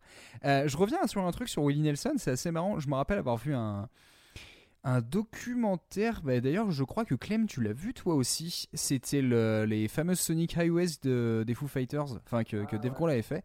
Un moment, si je dis pas de bêtises, je crois que c'est quand ils sont. euh, dans le Texas ou à Nashville et du coup il parle de Willie Nelson et en fait c'est marrant parce que Willie Nelson je connaissais pas le début de sa carrière et en fait il a une vie complètement dingue parce qu'en Ah fait oui. quand on le compare rien que physiquement en fait c'est assez fou de se dire que ce gars va changer à ce point dans son, dans son, dans son style musical dans sa personnalité c'est assez impressionnant en fait. C'est, j'ai l'impression que c'est un gars qui traverse les époques, euh, qui a un espèce de, de- un peu de caméléon en fait, qui peut s'adapter à plein de trucs. Et ouais, tout le monde l'aime bien.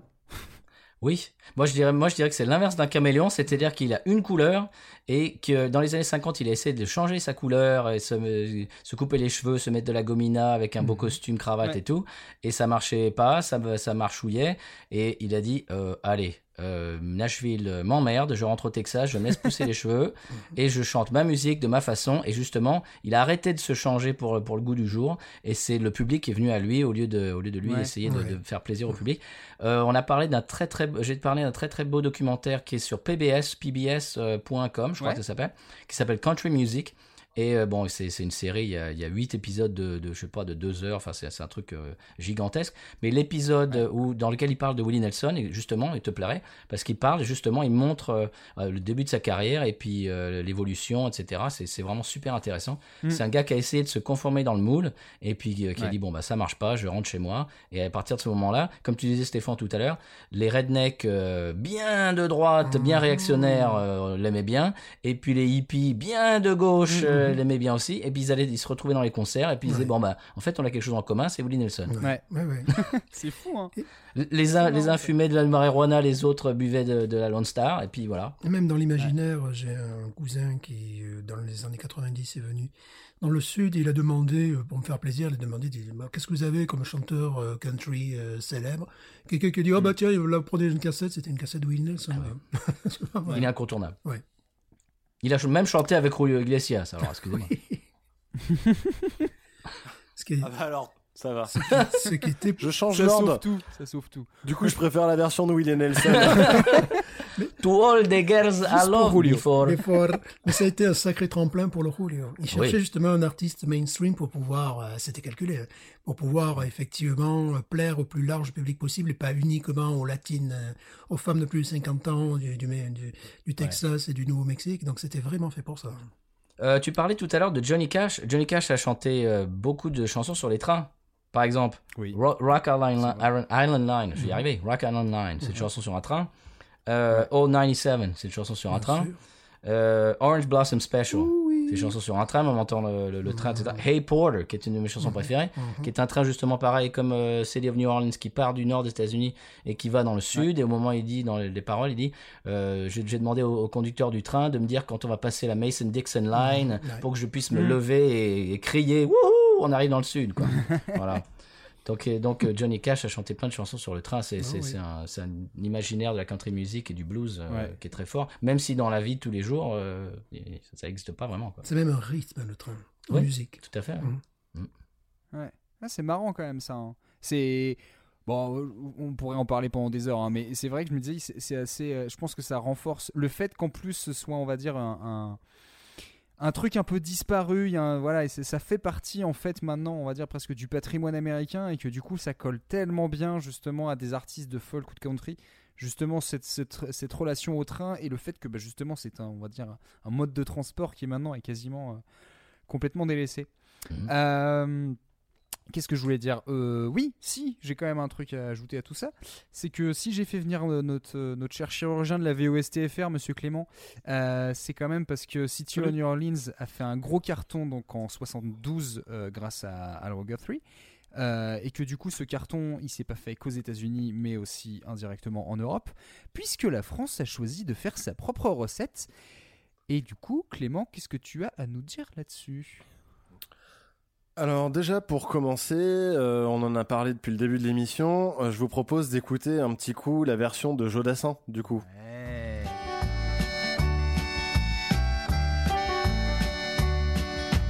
Les matins se suivent et se ressemblent. Quand l'amour fait place au quotidien, on n'était pas fait pour vivre ensemble. Ça ne suffit pas toujours de s'aimer bien. C'est drôle, hier on s'ennuyait, et c'est à peine si l'on trouvait des mots pour se parler du mauvais temps. Et maintenant qu'il faut partir, on a cent mille choses à dire qui tiennent trop à cœur pour si peu de temps. S'est aimé comme on se quitte, tout simplement sans penser à demain. À demain qui vient toujours un peu trop vite. Aux adieux qui quelquefois se passent un peu trop bien. Alors déjà, euh, sur quelle version vous placeriez cette chanson? Ah, je la mettrai à part, moi. Euh, Je, je À part, deux. ouais. C'est-à-dire, que- quelle est ta question Que- De quel Ouais. arrangement est-ce que ce qui se Ouais, rapproche voilà, le plus c'est- Je pense celui d'Arlo Guthrie. Ouais, avec les chœurs, ouais. ouais, ouais, les chœurs, de, les chœurs féminins qui Mhm. viennent euh, avec les. Et le piano. Ouais, et puis le piano aussi. Et le, pi- le piano proéminent, ouais. Après, je la mettrai à part parce que les, les paroles, bon, Rien à voir. Rien à voir, absolument rien à voir. Je sais que Joe. Comment ça Attendez qu'on en discute. Je- sais que Joe, de- du haut de son DEA d'ethnologie, faisait très attention à ce que les, les- les- mots soient pas trop pourris dans les chansons. C'est vrai que c'est bon. y a- on a connu Ouais. pire comme, euh, Oui.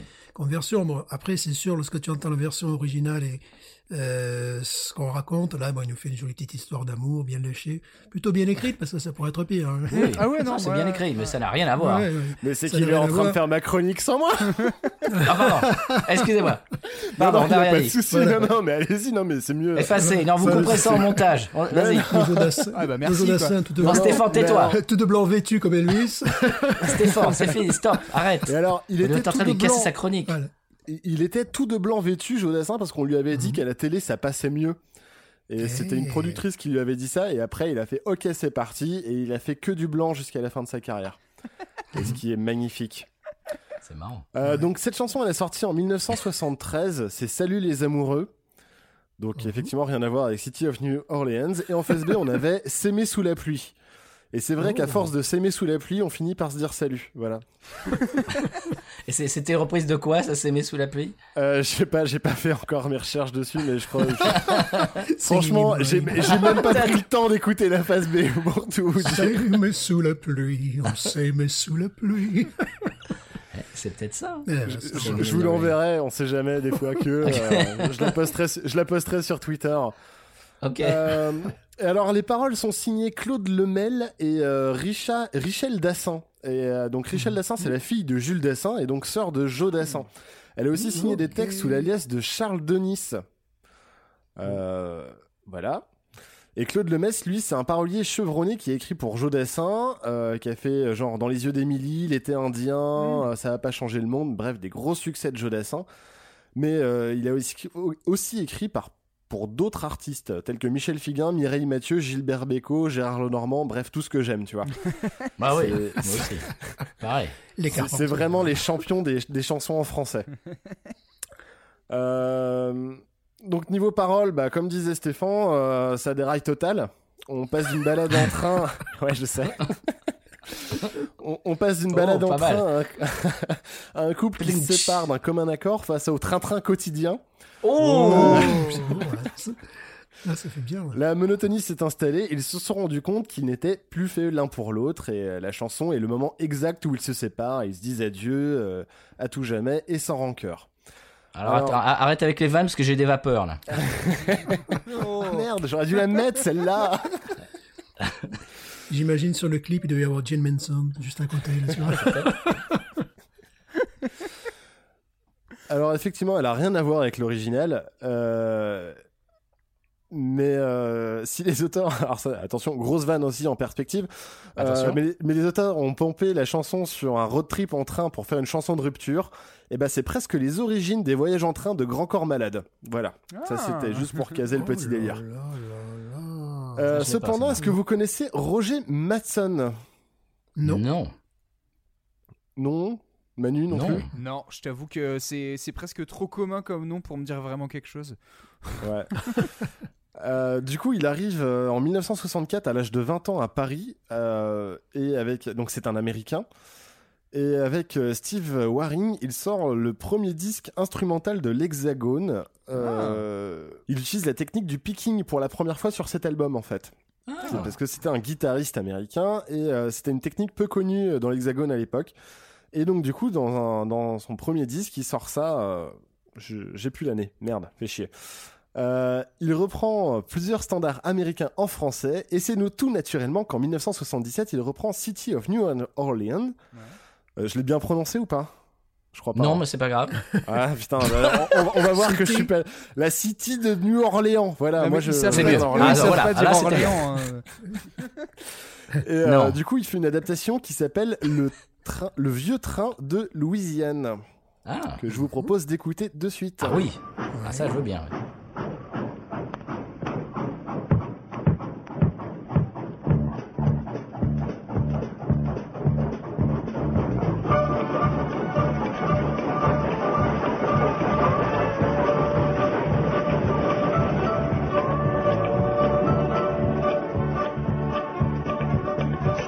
Train qui s'en va en Louisiane.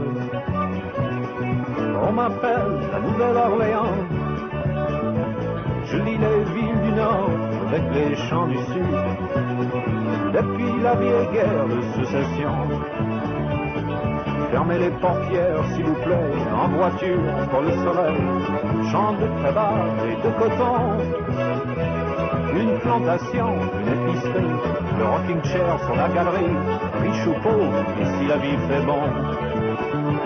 C'est bonjour, comment ça va l'Amérique? Je suis ton fils, ne me reconnais-tu pas C'est moi le train qui s'en va en Louisiane. Je serai loin quand le soleil se couchera. Dernier wagon, C'est bon, la musique C'est s'est moi où arrêtée j'entendrais bien Johnny chanter ça, moi. Ça aurait pu, ouais. Euh, de la Louisiane. J'ai le blues. Et donc, euh, qu'est-ce Eh. que vous avez pensé de cette version sur le peu que vous avez entendu pour le moment? Mention spéciale au bassiste. Ah oui, j'avais du mal à écouter la, la voix parce que la- le bassiste était tellement Ah ouais. euh, bavard et, Ouais. et- et génial. Voilà. Alors après, Le c'est le bassiste problème. C'est le problème des, des vieilles chansons comme ça quand tu vas taper dans des artistes qui sont pas très connus, c'est que les versions HD c'est très très compliqué à trouver. Et du coup, je regardais d'ailleurs l'année de sortie 77. Et après, je fais oui, bah ça m'étonne pas la basse proéminente comme ça. On te met plein de basses vraiment tout devant. Ça me ça me surprend pas du tout. C'est bien un truc d'époque ça. Mais euh, c'est marrant à l'instrumentation. On dirait C'est qu'ils ont une complètement retourné le truc. C'est bizarre. Oui, puis c'est une période également en, en France où on avait cette espèce de, de retour au vieux rock, au vieux rock and roll, que ce soit par Eddie Mitchell, que ce soit également par Lucky Blondo, qui, avait enregistré, qui avait enregistré Touche pas à mes pompes bleues pour Blue Sweat Shoes, tu vois, un truc comme ça. C'était vraiment en 76-77, cette époque-là. Et euh, ouais, il y avait, bon, c'était l'époque Eddie Mitchell, la chemise western, euh, euh, Bien sûr. euh, et tout ça. Quoi. Justement, je voulais en parler tout à l'heure. euh, on fait l'épisode sur la route de Memphis quand vous voulez. hein. Ah bah, Ah bah, moi je suis chaud. Je pensais sur les rouflaquettes. Ça fait un moment qu'on en parle. Quand j'ai commencé à dire rouge, je me suis dit quoi, sur les rouflaquettes Non, non, non, sur la route de Memphis. Ah ouais, parce que je connais le- le- Voilà. quelques versions euh, Ouais. américaines. Oh oui. Et donc Et bah, tout ça pour dire que bah, cette version n'a rien à voir avec celle de l'ami Joe, mais deux Américains d'origine qui reprennent un classique, on peut dire que Roger Mason s'en sort superbement bien en gardant l'esprit de l'original. Donc euh, voilà, c'est on connaît vachement celle de Joe Dassin et pourtant on, il existe en français une version qui ressemble vachement plus à l'original et Ouais. qui est un peu cachée. Donc euh, voilà. Je, À préfère, découvrir. je préfère les paroles parce que ça colle plus avec le texte original. Ouais. c'est Bah, voilà. beaucoup plus évocateur. Je- oui. Mais d'ailleurs, euh, ce qui est intéressant, c'est que je, recher- je- je rechercherai. Est-ce qu'elle est sur YouTube cette version de du Ouais ouais, je, peux te l'envoyer si tu veux. Ouais, tu peux l'envoyer à Binous parce que ce que ce que je vais faire, je vais étudier la ligne de basse. Ah oui. parce que ça me plaît beaucoup. Toi, t'es bassiste, fois, Voilà, ça et te sur un truc country basique, tu as le gars qui, qui, qui fait le cirque et ça, ça me plaît beaucoup. Il y a des plans qui me plaisent beaucoup, donc euh, à travailler. Ouais. Mais c'est vrai qu'il y a un côté vachement plus festif dans cette version, j'ai trouvé. Je sais pas, il y a un côté Ouais. un peu, euh, je dirais Oui, pas kermesse, mais vrai. voilà, j'imagine bien, c'est, oh, regardez, c'est le train arrive, c'est la fête quoi. Ouais. C'est la basse. C'est la basse. La basse. Il y a la basse, mais franchement, même le- les alors, je- je- ce que j'ai supposé être des violons derrière qui font. euh, enfin, j'ai pas réussi exactement à reconnaître quels étaient les instruments derrière, euh, Bah, c'est- mais euh, Mhm. C'est un violon genre ouais, louisianais. c'est ça. ouais. Ouais, on est d'accord. d'ailleurs- genre. le- D'ailleurs, Mhm. vous disiez, vous disiez Johnny, moi dans, non, dans la tête, j'avais le, à présence un chanteur local cadien qui chante dans un français très très pur comme lui un petit peu, tu vois. Euh, Blanchard, il s'appelle. Ouais. Et j'aurais bien vu ce type-là chanter. En plus, même genre de voix. Il y a le vocabulaire est très proche. Même la façon dont il dit Louisiane, il dit Louisiane. Je sais pas la Ouais, façon dont ouais. il le dit, mais ça, ça Bah, fait est bizarrement. américain, ouais. Ouais. Euh, Moi, en manette, j'aurais baissé un peu la basse, même si elle Ouais. est géniale. Ah ouais, non. oui, c'est ça. Elle a, elle a un petit Oui. peu trop proéminente quand même. Et j'aurais monté cette espèce de, de violon cajun qui, qui, qui Ouais, est c'est chouette. ça. ouais. hein. C'est bah, c'est le mix, hein, c'est toujours le problème. hein. Mais euh, mais en Ouais. tout cas, moi j'ai été épaté de. Envoie-nous la, le la, mix 77. J'étais assez épaté de nous la, envoie la, la- vidéo sur Binous USA. Je... de la comment ça de la, de la prononciation juste fait bah dis donc il parle euh, il- enfin au début je me suis dit mais c'est pas c'est pas un américain il a enfin son accent on le sent au fur et à mesure Mhm. mais au début je me suis fait euh, peut comparer à d'autres artistes euh, anglophones ou américains qui ont pu chanter en français je trouve que il s'en sort pas trop mal c'est quand même plutôt clair ce qu'il raconte Ouais, ça Oui, sent bien. ouais. Ah non, mais j'ai eu du Oui, mal à oui, croire qu'il était américain à la base. hein. M'étonne. ouais, ça fait ça fait cadien bizarrement. Ça Ouais. fait un entre deux. euh, je trouve ça, je trouve ça sympa. Ouais, ça nous rappelle des gens d'ici qui sont francophones. ouais. Oui, voilà, exactement. Ok euh, Clem t'avais des trucs à ajouter là-dessus ou... Non, non, euh, pas grand chose à ajouter. Juste voilà, c'est une version euh, qui est cool aussi, euh, qui existe aussi en Et France. bah, merci beaucoup. hein. Ouais. Vous avez le choix. Après, Si vous, vous êtes Team. Jodassin ou Team Roger Masson, quoi. Ah, Si vous voulez un gars chelou aussi, j'ai malheureusement oublié son nom, il y en a plein. euh, qui euh, il chantait dans Ne nous fâchons pas, c'est une cover de, de, de Gloria. C'est vraiment une- et bon là il chante en anglais, c'est Ouais. très bien. Mais le gars après, j'ai découvert que c'était euh, un, un chanteur franco, enfin, France, francophone, je sais pas comment dire. Ouais. Il est originaire de Nouvelle-Zélande et c'est la seule fois où j'ai entendu ça. C'est un gars qui avait des phonèmes parisiens et marseillais en même temps dans ses dans, dans ses paroles. Ah, c'est pas mal. Donc ça faisait passe-moi les bonbons, ce truc. ah mais ça me fait penser à Le gars, il- ça me fait penser à comment il s'appelle euh, c'est euh, C'est schizophrène, ça s'appelle. ça me fait penser à Grim Allwright qui était euh, je Ouais, crois que c'est lui. Voilà, c'est ça. Eh ben, c'est lui. un- lui. alors, je me rappelle que ça. mes parents écoutaient ça quand j'étais gamin et euh, ça m'a toujours fait rire parce que Ouais. j'arrivais pas à voir d'où venait ce type. Et j'ai appris il y a pas longtemps justement qu'il était néo-zélandais. Et alors, autant il a vraiment Ouais. une- un accent marqué, par contre, il a vraiment une très bonne diction. C'est un mec qui est vraiment clair à comprendre. Et euh, je, je pense à un Ouais. gars que j'ai gardé de côté parce que je pense qu'il y a vraiment moyen de, de plonger vraiment dans sa musique.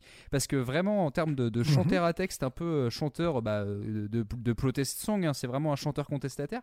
Ouais. Et euh, Mhm. il y a vraiment des textes qu'il a écrits, même en français, qui sont vraiment très intéressants.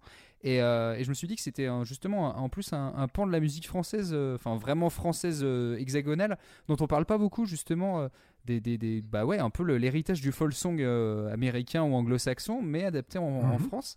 Et euh, ouais, Grim Allwright, c'est un mec, euh, je, je pense que je, je vais me ça. dedans parce que c'est super intéressant ce qu'il fait. Voilà. Et ce gars, je l'ai découvert, je l'ai découvert, tu sais, par le, par le truchement du film Ne nous fâchons pas, où ils font une, une reprise de, de Gloria de, de Van Morrison, mais c'est à- c'est euh, juste, je crois, le, deux notes au- au-dessus ou deux notes au-dessous, mais c'est exactement le truc, je Ah, pense, ouais. parce qu'il n'avait pas les droits. Mhm. Et donc, le gars, je dis, waouh, c'est super. Fait... Puis après, quand je me suis intéressé à sa carrière, c'est là que je me suis aperçu que le monsieur chantait en français. C'était, voilà, il, il, reven- il revendiquait ce, ce, ce, ce côté chanteur folk ou rive gauche, peu importe. Et moi, ce qui m'amuse, c'est qu'il a, il parle, comme tu dis, dans une- avec une très bonne diction. Mais il fait quelque chose qu'un francophone ne ferait pas, c'est-à-dire qu'il est, il est entre deux Oui, accents ça, de temps en temps. Il prend des phonèmes du sud de la France, et de temps en temps, c'est l'accent parisien. Donc C'est toi, tu es là. C'est, quoi ce truc-là? C'est surréaliste. c'est vraiment surréaliste. Très bien. euh, bah écoutez, messieurs, euh, je crois que euh, si on n'a rien à ajouter, je pense que. Enfin, enfin, en tout cas, j'espère que vous êtes très contents de toute cette petite sélection de, de chansons. Euh, Ouais, j'aimerais ouais, revenir, sur, j'aimerais revenir sur un truc, et, et- et malheureusement, on n'a pas, pas le titre sur les yeux. Sous les yeux, c'est Jodassin, parfois, il lui est arrivé de faire de meilleures reprises que les originaux. C'est vrai. Il y a une, il y a une chanson de, de Jodassin, c'est chaque fois que tu, je, ne- je ne pense à toi. Je sais pas, un de ses premiers. Ça m'avance à quoi, ouais. Ça m'avance à quoi Merci beaucoup. De merci je suis de- spécialiste de suppléer mon- Jodassin. euh. Non, t'es un spécialiste, attention. Merci de suppléer mon cerveau. Enrhumé, j'étais enrhumé toute la semaine, aujourd'hui ça va mieux. Et lorsque tu écoutes la version de, de Jodassin avec l'intro à la basse et que tu écoutes la version originale, Eh, où c'est, on dit maudit, boueux, tu vois, parce que les, les, les nanas chantent trop bas, ils font démarrer trop bas, tu vois, donc ça, ça fait quelque chose de boueux. As Jodassin qui commence par une belle voix de grave et la bonne basse qui, qui démarre. Là, je suis désolé de dire, mais la version originale, au niveau de la production, sachant que les paroles, bon, ça volait pas haut dans la version originale, euh, la copie est meilleure que l'original. Ça, ça arrive parfois. C'est très rare, mais ça arrive Bah, parfois. Il a quelques petites ex- exceptions qui le rendent fabuleux. Ouais. Avec un costard blanc. Oui, en plus. oui. Écoutez, sauf si vous avez un petit truc à ajouter, euh, je pense que du coup, euh, je vais vous dire merci à tous les trois euh, d'avoir pris justement. Bah, merci Ah bah, euh, Binous. Bah ouais, quand même. Ça m'a fait plaisir de parler Ouais, avec vous. Franchement, depuis le temps qu'on voulait faire ça. Bah, on vous euh, remercie beaucoup de nous avoir ah ouais, invités. non, enfin, J'étais très, euh, très heureux de faire partie de, ce, de cet épisode. Oui. Et euh, si vous avez encore des idées, eh ben, on sera là euh, avec grand plaisir aussi. c'est- quand votre prochaine, euh, c'est quand votre prochain épisode, les gars? Et euh, notre prochain épisode, ben, nous on enregistre des épisodes tous les mardis. Donc, Mhm. euh, prochain épisode qui va sortir. Alors, quand est-ce que cet épisode sortira? Celui-ci là, euh, bah normalement mercredi prochain, donc le, le 4, si je dis pas de bêtises, le 4 décembre. Ouais, c'est ça.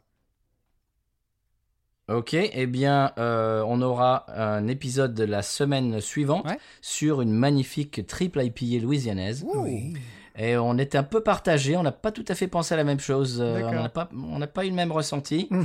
Euh, et puis, et puis avec nos chroniques, euh, nos chroniques habituelles. Donc on se bat, on se bat longtemps. Voilà. Il y a, il y a- il y a des, il y a des bourre- il y a des bourre-pifs qui on partent, se y a des, griffe, on se tape. voilà. il y a des, ver- il y a des verres qui, qui, qui se cassent sur les murs et tout. Ouais, c'est, c'est, c'est, c'est binous, quoi. Voilà. Très bien. Il fallait qu'on crée le buzz. voilà. Et puis, et puis l'ép- l'épisode d'après, l'épisode d'après qu'on va enregistrer, eh bien juste après euh, cet épisode qu'on est en train d'enregistrer, eh bien ça sera le dernier épisode de l'année. Allez, on fait un exclu, on fait un petit break pour les vacances de, de Noël. On se retrouve, je crois que c'est à la mi-janvier, quelque chose comme ça. D'accord. Bah vous l'avez bien mérité quand même, je pense, vu votre rythme de. En exclu sur Ouais, quand même. Ta Culture. Ouais. Jusqu'au 13 janvier, voilà. Mhm. Et donc le dernier épisode, euh, bah, il va y avoir des surprises de fin d'année, euh, Ouais. comme tous les épisodes, comme toutes les, comme toutes les émissions euh, de fin d'année, il y a quand même des petits, des petites pépites, il y a des petites, euh, des petits Ouais. trucs sympas, rigolos quoi. Disons qu'il y a des trucs qui vont sortir, mais on ne sera pas derrière le micro. D'accord. Possible. Ok. Il y a ça aussi, oui. Voilà. Oui, il y a ça aussi. Ah, mais tout ça est très mystérieux. hein. Ah, on, a l'art, très on a l'art du taquinage artistique. Ah, mais il faut. Bah nous aussi on prévoit des petites surprises pour la fin de l'année, mais ça on en parlera un petit peu plus tard. Euh, Ok. Euh, en tout cas, bah, merci en tout cas euh, Patrice et Stéphane d'avoir participé à cette émission, ça faisait vraiment super plaisir. Et puis alors en plus vous nous avez Merci sorti beaucoup, des ouais. anecdotes mais bien bien gratinées, c'était parfait. Euh, Clem, bah encore une fois merci beaucoup d'avoir apporté ta science euh, VOS Oh, stéphérienne. C'était pas grand chose. oui mais, je- Mais ça me fait plaisir. c'était important et puis que les gens sachent que quoi la baise est toujours là, tu vois, c'est c'est important quand même de. Ouais, oui, il est cool. Ouais. il survit. Exactement. Il flotte. Euh, en tout cas, bah, merci à tous de nous avoir suivis euh, pendant cette émission un petit peu hors série. Euh, on se retrouve très bientôt. Alors, j'ai pas encore prévu exactement quel sera l'épisode qui sortira la semaine suivante. En tout cas, nous, on aura un épisode fin décembre, l'épisode de Noël, dont on vous parlera un petit peu plus. Euh, donc, on vous dit merci. Euh, on vous dit de, on vous conseille justement de bah, partager un petit peu la tartine autour de vous parce que bah, nous, ça nous fait très très plaisir d'avoir l'occasion de pouvoir faire ça avec les gars. Et puis, bah voilà, on aimerait euh, en faire plus souvent. Donc voilà, n'hésitez pas à faire tourner un petit peu plus notre, notre cuisine. Donc bah, tout ça pour vous dire merci de nous avoir écoutés. Bonne, digestion à tous. Et puis à très bientôt. Salut. Stéphane? Mais news. Ah, merci. Tartine ta culture vous est désormais servi par le label Podcut, qui vous offre tout un buffet de podcasts savoureux. N'hésitez pas, c'est bon pour vos ouïes.